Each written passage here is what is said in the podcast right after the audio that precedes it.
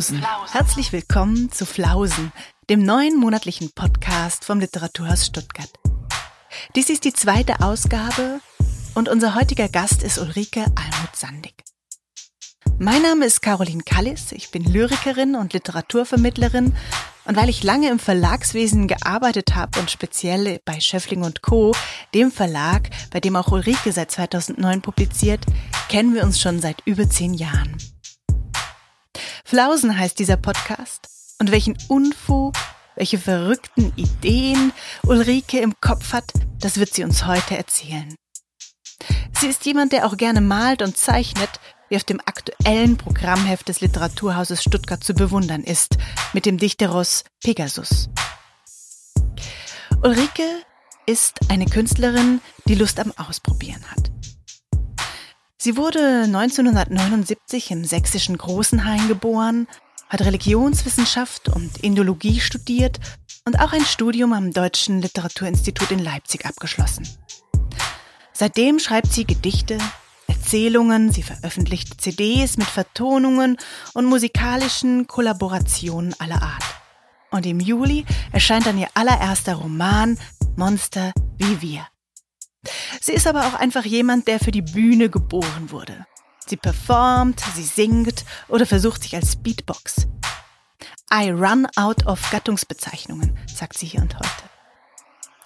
Weil das literarische Quiz beim ersten Mal so viel Freude gemacht hat, ist auch Ulrike heute Quizkandidatin. Es geht in dieser Ausgabe um das Reisen als Unzulänglichkeit. Es geht um Zippelonika, den Kindervers als Auflehnung gegen Machtstrukturen. Es geht um Gewalt als Familienerbe, um Wolf als Survivor und die Frage, ob die Dinge dann am lustigsten sind, wenn sie am traurigsten sind. Es geht um die Brachialität von Else Lasker Schüler und um die Frage, warum Verleger immer nur im Senkrechten zu lesen scheinen. Damit rufe ich Hallo zu Ulrike Almut-Sandig nach Berlin. Hallo, schönen guten Abend. Du, ich starte gleich mal mit der ersten ähm, Frage. Ähm, es gibt ja diese ganz berühmte Reihe von Moritz von Uslar. Ähm, das war eine Zeit lang in der Süddeutschen oder später im Zeitmagazin. Da hat er immer so 100 oder 99 Fragen an so totale Promis gestellt. Und es war immer so ganz knapp, so zack, zack, zack, damit er in kürzester Zeit wahnsinnig viel Antworten äh, bekommt und auch so hinter die Kulissen ein bisschen gucken kann. Und dann fragte der äh, 1998 Mick Jagger als allererste Frage, Tee oder Kaffee? Oh, ich krieg die gleiche Frage wie Mick Jagger. Das ist schon ziemlich cool. Was, und Tee weil, oder Kaffee? Äh, Tee oder Kaffee, aber pass auf, weil nämlich sozusagen noch unser persönlicher Bogen, weil wir kennen uns ja tatsächlich eine ganze Ecke, ich einmal bei dir in ja. Berlin am Frühstückstisch saß und es gab Tee und Kaffee. also du wahr. hast nicht so ein Heißgetränk und ein Kaltgetränk, sondern bei dir gibt es knallhart immer zwei Heißgetränke. Was hat es damit auf sich? Eigentlich schon, ja. Also sagen wir mal so, wenn ich mir Zeit nehme und das jetzt nicht so runterstürze, weil der Tag losgeht und das Kind in die Schule muss, gibt's eigentlich beides. Es gibt immer Tee und Kaffee, und zwar Kräutertee und starken französischen Kaffee. Das Ganze bin ich aber los, wenn ich in Indien bin, weil ich dann einfach, sobald ich auf indischem Boden lande, gar keinen Kaffee mehr trinke, weil der Chai so mhm. gut ist und Chai ja mhm. eigentlich mhm. mit der vielen Milch und so irgendwie sowas Kaffeeartiges an sich hat. Und dann brauche ich keinen Kräutertee und keinen Kaffee mehr, dann trinke ich einfach nur noch Chai so oft wie es geht und öfter als das ein vernünftiger, gesund lebender Inder machen würde. Ich trinke dann die ganze Zeit Chai und damit geht's mir fantastisch. Was zur zweiten äh, äh, Frage führt und tatsächlich die erste Quizfrage ist, Ulrike. Du bist vorbereitet, ha. dass hier, ha, dass hier Quizfragen stattfinden. und das erste ist ähm, ein Zitat. Es heißt, die Geschichte meiner Reisen ist nur die Geschichte einer Unzulänglichkeit. Ist das von Olga Tokarczuk aus ihrem Roman hm. Unrast oder ist das Sees Noteboom Die Kunst des Reisens? Ich glaube, das ist Olga Tokarczuk. Ähm, Würdest du es an irgendwas an festmachen Zitat, können? Ähm, weil sie immer im Zweifel anfängt, würde ich, also ich kann mich jetzt an dieses Zitat nicht genau erinnern, aber es würde zu Olga Tokarczuk passen, weil sie, weil sie immer in den, also wenn sie sich einen Raum anguckt, dann, wenn sie von einem Raum erzählen müsste, dann würde sie wahrscheinlich nicht davon erzählen, wie groß der ist und wofür der da ist, sondern sie würde von den kleinen Ecken und wie viel Schmutz da drin liegt, erzählen, um von dem Schmutz dann auf die, den Zweck des Raumes zu kommen, sozusagen. Also sie erzählt immer so von den Rändern auf. Und, und außerdem äh, ist es, geht's in Unrast einfach mal um Reisen und um menschliche Körperbewegung im, äh, im, als um, um, um das Reisen vielleicht oder um die Bewegung als als das, was uns Menschen zu Menschen macht oder sowas. Deswegen würde ich, mhm. glaube ich, sagen. Liege ich damit mhm. falsch? Nein, du liegst richtig. Ist, äh, genau. So, mhm. nein, nein, nein. Ein Punkt ist so. Aber ähm, du hast es gerade vorhin gesagt, du bist äh, oft in Indien. Also ich erlebe dich ja auf, aus der Ferne mhm. auch als jemanden, der wahnsinnig viel unterwegs ist, der viel reist. Äh, du warst in Indien, du warst in Neuseeland, äh, äh, in mhm. Osteuropa auch viel. Was ist Reisen für dich? Ja, Reisen ist so ein, ähm, ist eigentlich immer bei mir mit ganz viel Angst äh, behaftet. Wahrscheinlich vielleicht, weil ich das in meiner Kindheit nicht erlebt habe. Ähm, ich bin einfach in einem ganz kleinen Pupsdorf groß geworden und, und der Horizont wurde natürlich größer, je älter ich wurde, aber es war einfach irgendwie sehr begrenzt und es sah nicht so aus für mich, ähm, als ob sich das groß ändern würde. Und dann, als ich studiert habe, war das, hatte ich so einen Ruf in meinem Freundeskreis weg, als diejenige, die nach Partys nie am Ort, äh, wo die Party stattgefunden hat, schläft auch wenn es total cool war und alle da gepennt haben, bin ich die Einzige gewesen, egal wie stoned oder betrunken ich war, ich bin immer nach Hause irgendwie gekommen. und weil ich einfach fürchterlicher, das fürchterlich unangenehm fand, äh, nicht zu Hause zu schlafen und das ausgerechnet ich später jetzt ähm, so viel unterwegs bin, dass ich morgens manchmal nicht weiß, wo genau äh, ich mich jetzt befinde, hätte ich auch nicht gedacht. Aber es, ich merke, dass die Sachen, vor denen ich immer Angst hatte, meistens die Sachen sind, die mich ausmachen, die ganz viel mit mir zu tun haben irgendwie. Und heute kann ich mir das tatsächlich gar nicht, also jetzt diese Corona-Zeit, mein Gott, ich war so lange zu Hause jetzt, wie ich seit vielen Jahren nicht gewesen bin. Mhm. Und das war schön, mhm. aber es auch ganz komisch, als ob du irgendwie die ganze Zeit, du bist die ganze Zeit mit deiner Familie und zu Hause und gleichzeitig gar nicht du selbst. Ganz komisch.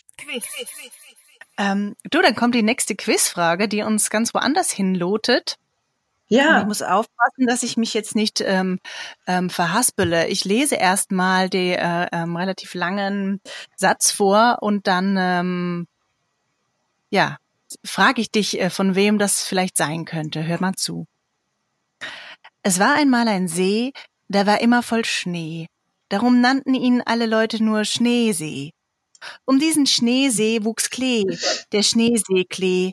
Der wuchs rot und grün und darin äste ein Reh, das Schneeseekleereh. Und dieses Schneeseekleereh wurde von einer Fee geliebt, der überaus anmutigen Schneeseekleereh-Fee. Ulrike, ist das von Franz Fürmann oder von Christian Morgenstern? Das hast du auch total schön vorgelesen. Das ist von Franz ah, Fürmann natürlich. Hast du sofort irgendwann erkannt? will ich, ja klar, das ist das, ähm, ich mag Franz Fürmann also der hat ja so unterschiedliche Sachen gemacht, aber ich mag auch die Kindersachen von ihm total, total gern. Und das, äh, das kann man auch so lustig vorlesen. Schneesee, Kleesee, und das ist mir nicht möglich wie dir, das ohne mich zu versprechen, das zu lesen.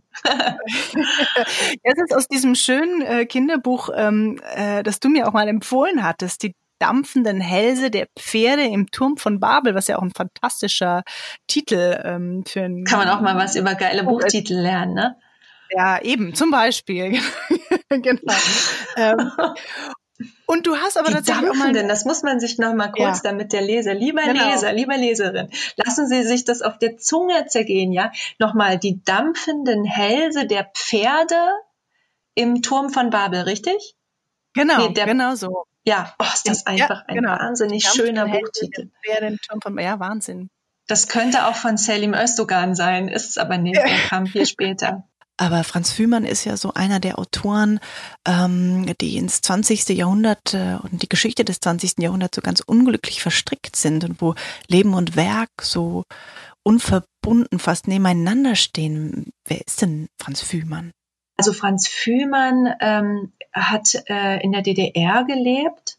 Jetzt muss ich mal überlegen, ich glaube, er ist sogar bewusst in die DDR gezogen, aber da will ich mich jetzt nicht drauf festnageln. Ich meine, auf mhm. jeden Fall war er, es ist sein Leben ähm, geprägt von, ähm, ja, von Enttäuschungen und immer wieder äh, Hingabe, von Hingabe und Enttäuschung, würde ich sagen, Hingabe an gesellschaftliche Systeme und von diesen Systemen wieder enttäuscht zu werden. Der war, der war, ähm, zu, war ein überzeugter Nazi gewesen, ähm, mhm. auch, äh, auch ähm, in der Partei und ist dann später äh, in der NDPD in der DDR gewesen und da war er ein ziemlich hoher Funktionär. Und also er hat sozusagen erst eine innere Entnazifizierung mit sich gemacht, die, glaube ich, für ihn, wie er geschrieben hat, ganz schmerzhaft gewesen ist. Mhm. Wo, wo, wobei ihm auch Georg Trakel geholfen hat, ähm, wirklich, wirklich sein, wirklich Pazifist, den Pazifist den Pazifismus zu entdecken und dann hat er irgendwie Pazifismus mit Sozialismus verwechselt und er ist dann irgendwie Funktionär in der DDR geworden und auch da wieder an einen Punkt gekommen, ähm, ich weiß nicht mehr, was der Auslöser war, aber er, er wurde dann irgendwann nicht mehr gelitten in der DDR und konnte kaum noch veröffentlichen und ist dann in so eine Art inneres Exil gegangen und hat sich, hat wenig nur noch veröffentlicht am Ende und, und in, ich glaube, er ist sich selber, hat sich, weiß nicht, ob er sich das selber verziehen hat, dass er so an das System geglaubt hat, dass ihn wieder enttäuscht äh, in allem, was passiert ist nach dem Prager Frühling. Und mhm. äh, dann hat er am Ende nur noch so ganz krasse äh, Kurzprosa, hauptsächlich über über griechische Mythen geschrieben, die, die mhm. brutal mhm. und hochemotional sind. Und ich glaube, da ist ganz viel Verarbeitung drin. Und der hat mich total berührt, irgendwie mhm. in seiner, in seinem immer wieder zugeben müssen, ja, ich habe mich geirrt, ich habe an ein System geglaubt und bin und habe selber aber eingesehen, dass ich mich geirrt habe und versuche mit allen Kräften dieses System, dieses politische System aus, also mich zu reinigen oder so. Es mhm. war so eine fast christliche Form der Reinigung, die er dann irgendwie an sich in literarischer Form aber gemacht hat. Und diese Intensität des sich selbst Eingestehens fand ich total beeindruckend. Mhm.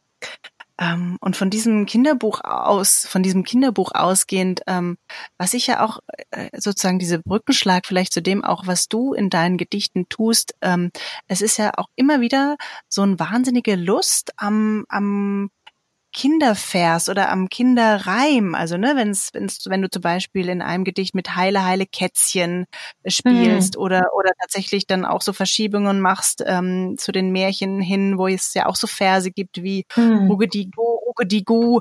Ähm, was ist das äh, für dich, würdest du sagen, was dich da interessiert oder was irgendwie so, so stark in einem nachhalt, dass das auch vielleicht immer wieder sprachlich bei einem ähm, aufpoppt? Hm, ich glaube, erstens mal habe ich die Sachen natürlich irgendwie tatsächlich mehr im Kopf als Literatur, weil die einfach oral sind. Mhm. Also ich bin so ein Ohrenmensch, werde das, je älter ich werde, desto mehr werde ich Ohrenmensch, habe ich den Eindruck. Aber es war vielleicht schon immer so, dass irgendwie dass mein Kopf irgendwie wie so ein Bienenstock summt von, die, von irgendwelchen Ohrwürmern, irgendwelchen Reimen, irgendwelchen Sprüchlein, irgendwelchen seltsamen Formulierungen, möglicherweise auch noch in so einer komischen Aussprache oder einem Akzent von jemandem, von dem ich es zuerst gehört habe. Und das, ähm, das ist für mich prägender als gesch geschriebene Literatur tatsächlich. Das heißt jetzt nicht, mhm. dass ich reine orale Literatur produziere. aber das ist wahrscheinlich so die Quelle Nummer eins und, mhm. und gar nicht so, das sind dann auch gar nicht so die Sachen, hm, das sind natürlich oft dann Märchen und Kinderreime, aber, aber auch, aber nicht, weil sie so niedlich sind, sondern weil sie eben alles andere als niedlich sind. Und da halte ich es irgendwie, merke ich, irgendwie komme ich immer wieder auf, ähm, also der, in dem ich mich so wiedererkenne, äh, ist tatsächlich immer wieder der Volker Rühmkorff mit seinem mhm. Volksvermögen. Ich weiß nicht, ob du das kennst. Es ist so, der hat diesen Essayband geschrieben äh, über das mhm. Volksvermögen mhm. und er meint damit eigentlich ähm, oder kommt eigentlich nur so weit, ist eigentlich unfertig. Er meint eigentlich mehr, aber er kommt eigentlich nur, weil es so viel ist, nur dazu, ähm, ähm, Kinder über Kinderverse zu schreiben. Und zwar Kinderverse, die Kinder Kindern beibringen. Also sowas wie, ich kenne eine Frau, die hat Augen wie Kakao, eine dicke, fette Leberwurst, das weiß ich ganz genau. Und ich weiß auch, wo sie wohnt, nämlich dreimal unter Mond, komischerweise. Und ich weiß auch, wie sie heißt, nämlich Zipze, Belipze, Belonika. Und dieser ganze Kram, mhm. der steht da mhm. drin. Mhm. Und, und er, er, ähm, er stellt so fest, und da merke ich, dass ich das so wieder, dass ich so froh bin, dass das einer mal irgendwie mal formuliert hat, dass ähm, das, was wir in unseren Köpfen aus unserer Kindheit, aber auch in den sogenannten verschriftlichten Märchenbüchern transportieren, aber vor allem diese Kinderreime und Verse, dass das eigentlich eine Auflehnung gegen gegen Machtstrukturen ist, weil Kinder mhm. als die Schwächeren der Gesellschaft, die keine andere Wahl dann manchmal in manchen Gesellschaftsformen hatten, als unflätige Witze zu reißen, weil sie sich sonst so benehmen mussten oder so, die haben dann, das ist eigentlich eine Form von ja, Widerstand. Das ist eine Art von Widerstand, die, die, die, die diese Sachen alle, alles andere als niedlich für mich macht. Und dann, und dann auch sind dann teilweise so absurde Sachen dabei. Ähm, okay, dann ähm, daran anschließend die nächste äh, Quizfrage, aus welchem Märchen folgender Reim auch wieder ist. Ich okay. schleife die, okay. Ich schleife die Schere und drehe geschwind und hänge mein Mäntelchen nach dem Wind.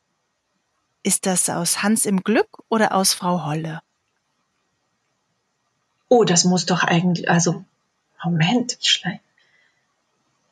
Na, das, ich denke mal schon, dass das Hans im Glück ist, oder? Wann, genau. Was soll ja, denn ja, bei genau. Frau Holle? Ja. Hm. Genau, ja, da begegnet der Schleifer. Mhm, genau. Ja, das ja, ja, der, ja, genau. Und ja, also ne, eigentlich auch äh, tatsächlich anschließend zu dem, was du gerade gesagt hast. Ich finde, äh, es gibt ja mhm. äh, in diesem letzten Gedicht dann Band, den du publiziert hast, der einen fast Fühlmenschen langen Titel äh, äh, hat. Ähm, du, du darfst ihn einmal ja, sagen, Ulrike. ich mache das gerne selbst. Ähm, Eben. Ich bin ein Feld voller Raps, verstecke die Rehe und leuchte wie dreizehn Ölgemälde übereinander gelegt. Genau, genau und da kommt, da kommt tatsächlich ein, äh, ein Gedicht vor, was Hans im Glück heißt, weil es auch tatsächlich ein ganzes Kapitel gibt, in dem ich, wenn man so will, meine eigenen Verse über ähm, die Texte äh, aus, aus der Kinder- und Hausmärchensammlung drüber gelegt habe. Das heißt auch mhm. übereinander gelegt, das ähm, Kapitel. Und ähm, was dich an den Grimmschen Märchen interessiert, ist ja auch diese Gewalt und die Gewalttätigkeit. Äh, und es ist auch das, was in deinen politischen Märchengedichten durchschimmert, wo es um das Schicksal von Geflüchteten geht. Und auch in deinem jetzt im Juli erscheinenden Roman Monster wie wir durchzieht sich das. Also jugendliche Hauptfiguren, die sich über Brutalität entladen. Was glaubst du, warum beschäftigt dich dieses Thema Gewalt? Hm, ja, das, ähm, das scheint irgendwie so ein Thema zu sein. Das, das fällt mir jetzt erst auf, während du das so aussprichst. Ähm, mhm. Scheint diese Sache mit der Gewalt so eine Sache zu sein, die ich mir offenbar nicht aussuche, sondern ähm, die mich so verfolgt tatsächlich. Das war ein paar Jahre, waren das ein anderes Motiv. Da ging es mir irgendwie immer um das Verschwinden, weil ich so fürchte, ich habe lange eine Angststörung gehabt und die habe ich mir vielleicht ein bisschen weggeschrieben mit einigen Büchern. Und, äh, und jetzt geht es tatsächlich viel um Gewalt. Und das ist vielleicht eine Reaktion auf ähm, die letzten Jahre Zeitgeschichte, die wir so erlebt haben. mhm. ähm, mit Sicherheit.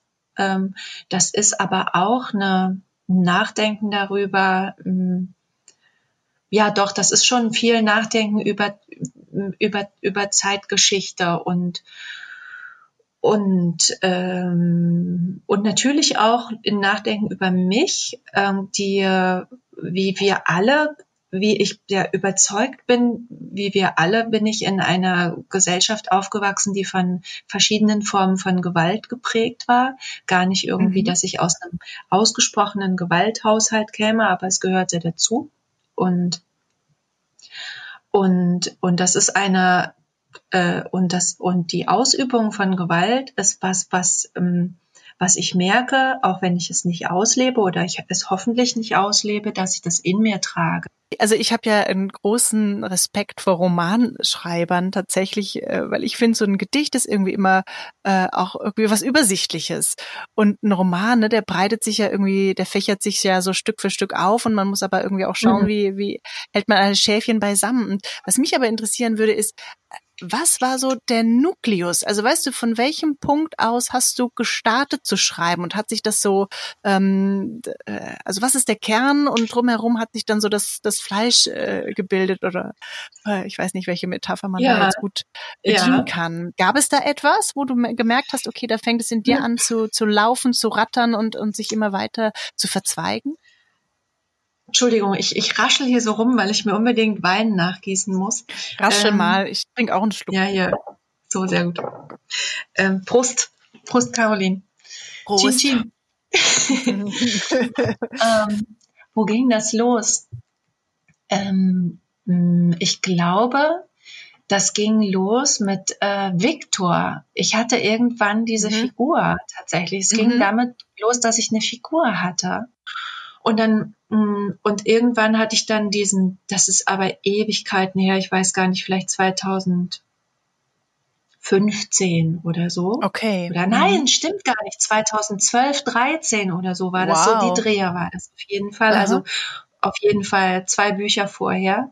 Und, ähm, und, und der, den Jungen habe ich, also so einen jungen Mann von 18 Jahren, habe ich in einen Zug gesetzt und dieser Zug ähm, war vollgestopft mit Osteuropäern, die alle mhm. nach ähm, quasi in die EU wollten, um da zu arbeiten oder um da irgendwie äh, ihr Leben voranzutreiben. Mhm. Mhm. Das war irgendwie gut. Und ich finde übrigens nicht, dass das so anders ist mit diesen, dass sein, ich finde erstens das überhaupt nicht übersichtlich, wenn ich so ein Gedicht vor mir habe. Ich finde so ein Gedicht, während ich das schreibe, das ist so unübersichtlich. Und dann änderst du ein Wort und dann kippt dein ganzes Gerüst zusammen. So ein Mist. Ja, aber du hast, und, aber du ja, hast zumindest, also weißt du, du hast es auf einer Seite, du siehst es auf einer hast, Seite. Ja, du musst dich ja, mal vor und zurück und, und dann nochmal, äh, und wie waren das nochmal und, und, äh, also, ich das, du, aber das ist der einzige Unterschied die Möglichkeit zu scrollen ist tatsächlich von Vorteil. Aber ich habe dann irgendwann die Suchfunktion entdeckt und habe dann mhm. irgendwann, ich hab, dann wusste, jetzt kommt das Wort Zwitschern vor. Und das, was ich mhm. wusste, der Satz, wo mhm. Zwitschern vorkommt. Und dann mhm das ist ja so ein Wort, das verwendest du jetzt, wenn du nicht Ornithologe bist, nicht dauernd. Und dann habe ich halt mhm. irgendwie, dann habe ich immer das Wort gesucht und dann ging es weiter. Und dadurch bin ich ziemlich viel angenehm rumgesprungen. Also so wie du, wenn du scrollst.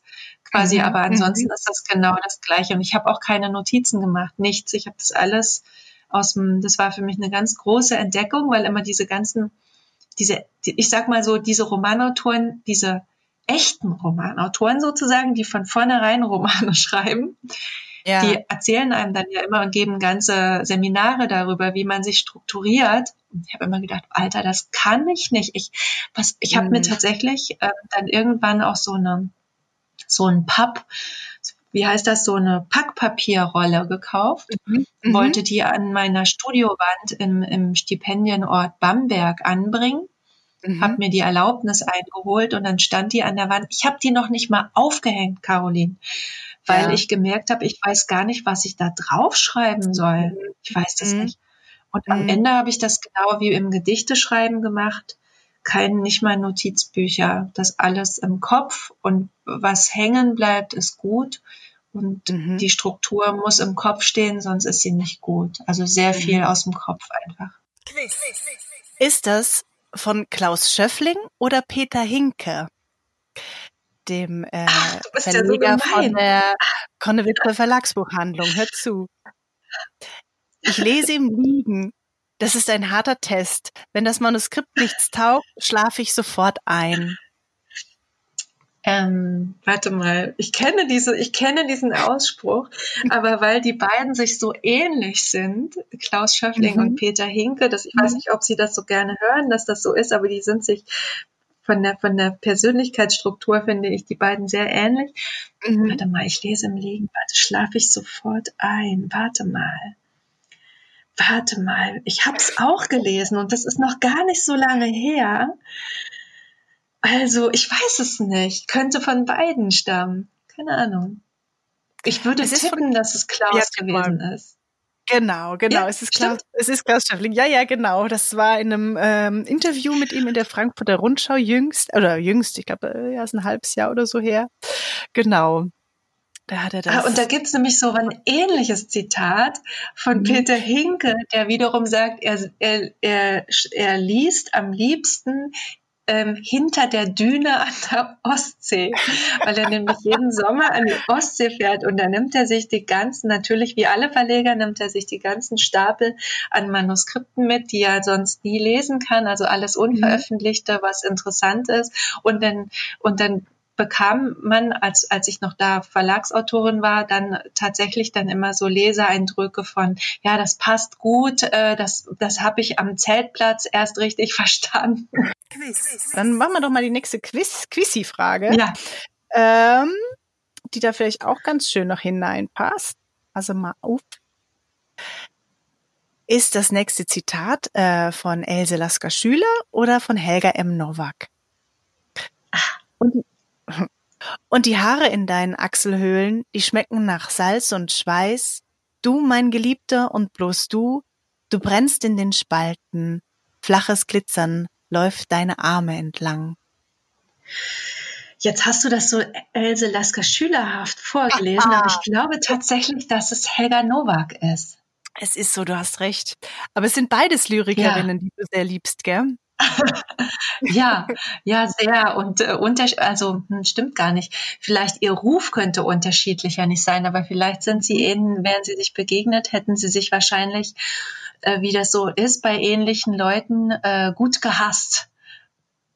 Ich glaube, also ich habe als Jugendliche sehr viel Else Lasker Schüler gelesen und zwar mhm. die und zwar war ich total verliebt in diese Karten und Briefe, die sie sich mit Franz Marc geschrieben hat ja. und äh, fand auch äh, fand auch ihre Bilder wunderschön. Ich habe ich äh, äh, habe damals sehr viel gezeichnet und gemalt und mache das jetzt auch wieder ein bisschen, bin wieder ein bisschen dahin gekommen und habe mich total, glaube ich, beeinflussen lassen von ihrem Stil irgendwie sowohl visuell als eben auch literarisch und habe dann später die ähm, den Austausch mit Ben entdeckt und so und ich habe glaube ich ganz lange, weil ich so jung und romantisch war, habe ich glaube ich Else Lasker Schüler so ein bisschen missverstanden als so eine ich habe die glaube ich so so zärtlich ähm, immer empfunden.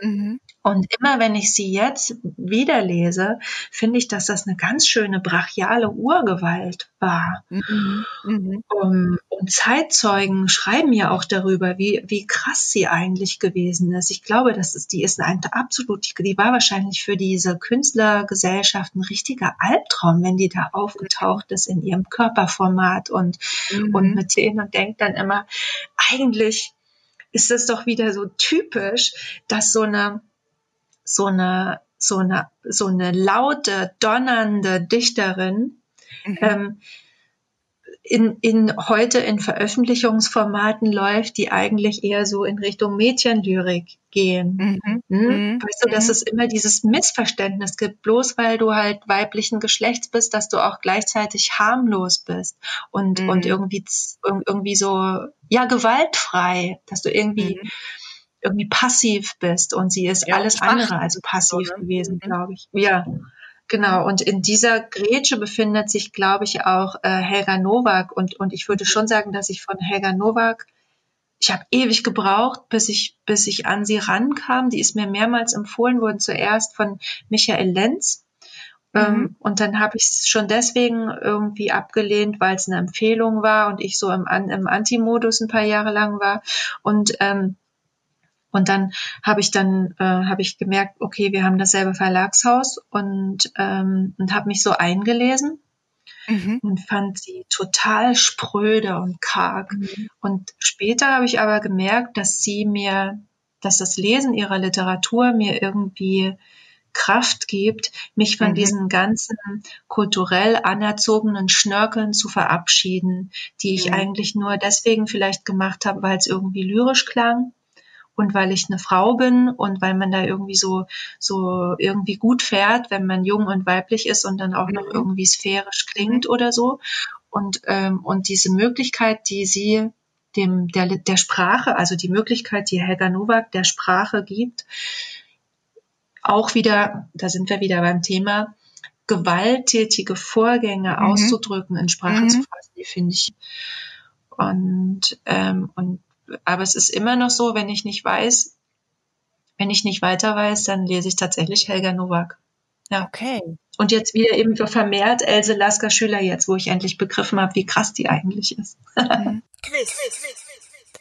ist das von Rohr Wolf oder von Robert Gernhardt? Manches ist, äh, manches ist anders geworden, manches ist so geblieben. Einen Besuch im Norden müssen wir leider verschieben. Das muss Rohrwolf. Es ist Rohrwolf. Ja, es ist Rohrwolf. Es ist Rohrwolf. Du bist gut. Ich glaube, du hast ziemlich viel. Ich habe es nicht. Ich habe keine Strichliste ich hab alles gemacht. richtig gemacht. Du hast du alles richtig gemacht. Ist nicht dein Aha. Ernst. Ne? Ja, okay, war ich zu was. Ja, zu alt. Rohrwolf. ja. Aber du, weil du vorhin sagtest, du liest viel äh, ähm, Helga M. Nowak auch im Moment oder Else Lasker mhm. Schüler. Bei mir mhm. geht's ich finde tatsächlich, ja, Wolf ist so ein total guter Krisendichter. Also ich finde, man kann jetzt super gut Rohr Wolf lesen. Weil man, weil man dann doch nicht verschwindet, wahrscheinlich. Ja, genau, krass. Also ich muss ganz ehrlich sagen, hm? Ja, mir geht es nicht so, Caroline, weil ich so traurig, tatsächlich, ich weiß, er ist alt geworden und hat ein langes, erfülltes Leben, aber es ist tatsächlich so, dass mich das schon ganz schön gepfeffert hat, äh, weggepfeffert mhm. hat, dass der mhm. verstorben ist. Mhm. Und jetzt kann ich noch nicht mal an das Buch ran, an Hans Waldmanns Abenteuer, was mhm. mir natürlich so lieb und teuer ist, weil ich eben das Nachwort schreiben durfte und und ich kann noch nicht mehr daran und ich kann das auch nicht stolz irgendwie Leuten verschenken, weil ich selber echt so, ich hoffe, dass ich das bald wieder kann, so, weil mhm. das, ich finde den ganz, ganz wichtig und, und auch, und ich finde, und eigentlich muss man, eigentlich, ne, das ist so ein Typ, ähm, der, das ist so ein, so ein Survivor gewesen halt am Ende, mhm. ne? Und mhm. immer wieder. Und, äh, und seine Figuren haben sich auch so hartnäckig mhm. ihrem vorgezeichneten Schicksal gewehrt und so. Und dann dieser absurde Humor, dieses, mhm. diese, diese bizarren, diese bizarren Davonflieg-Situationen oder so. Ähm, und dieser Hau drauf Reimkomik, die, die, mhm. die eigentlich dann, also das ist auch das, ähm, dass tatsächlich die Dinge für mich immer am lustigsten sind, die eigentlich so, so traurig sind. Dass mhm. du es nicht aushältst, weil sie so traurig sind. Und das ist meistens das, aus dem, aus dem sich ein Witz zieht, mhm. aus, so einem, aus dem sich ein Witz speist. So. Mhm. Also so, mh, mm, ja, und ähm, aber ich bin jetzt im Moment tatsächlich so, dass ich wirklich ein bisschen, ich merke, dass ich tatsächlich um ihn, den ich nicht oft gesehen habe, aber ich habe ihn manchmal besucht, ähm, dass ich tatsächlich irgendwie trauer um ihn, obwohl er ja so ein mhm. langes, erfülltes Leben hatte. So. Aber es, ja, hm, mhm. habe ich doch wieder viel zu viel erzählt. Aber Nein, ja, Quatsch, gar nicht. Wert. Er was wert, genau. Der, ähm, wir könnten jetzt auch noch sozusagen über sein Verschwinden sprechen und über, über deine Faszination fürs Verschwinden, aber vielleicht ist jetzt auch der Moment zum Verschwinden in die, in die Nacht. Ich bin immer gegen das Verschwinden. So kann man das gut zusammenfassen. das ist okay, wir machen für immer ein Podcast für immer. Für immer gegen das Verschwinden. Der nie endende Podcast, den, den machen wir jetzt. ja, mal sehen, wie viele noch zuhören. Der enzyklopädische Podcast. Wer die ersten drei Stunden durchhält, bekommt genau. ein handsigniertes Exemplar vom Buch gegen das Verschwinden von Ulrike genau. Almut Sandig gezeichnet. Genau. Geschenkt. Genau. Super. Du, dann tausend Dank, dass du Rede und Antwort gestanden hast. Und ähm, genau, ja, es hat mir großen Spaß gemacht. Super. Und jetzt hätten wir, wir hätten auch noch singen können und noch weitere Kinderreime aufsagen und und ähm, oh ja. aber äh, das sparen wir uns für, für den enzyklopädischen Teil. Dann machen wir erst die, dann machen wir erst die Mikrofone aus und dann, wenn wir uns wiedersehen, dann singen wir das. Dann singen wir wieder. ja. Im Kanon. Dann singen ja. wir im Kanon, wenn wir das nächste oh, Mal ja. zusammen. Ich liebe Kanon singen. Wundervoll. Ja, ich auch. Ich auch. Ach, toll. Okay, äh, gute Pläne. ja, ich, ich, du, ich wünsche dir was. Es hat mich sehr ich gefreut. Auch. Sehr, sehr, sehr. Oh. Genau, und jetzt sage ich Tschüss und dann hören wir uns gleich noch. Mach's gut, Tschüss.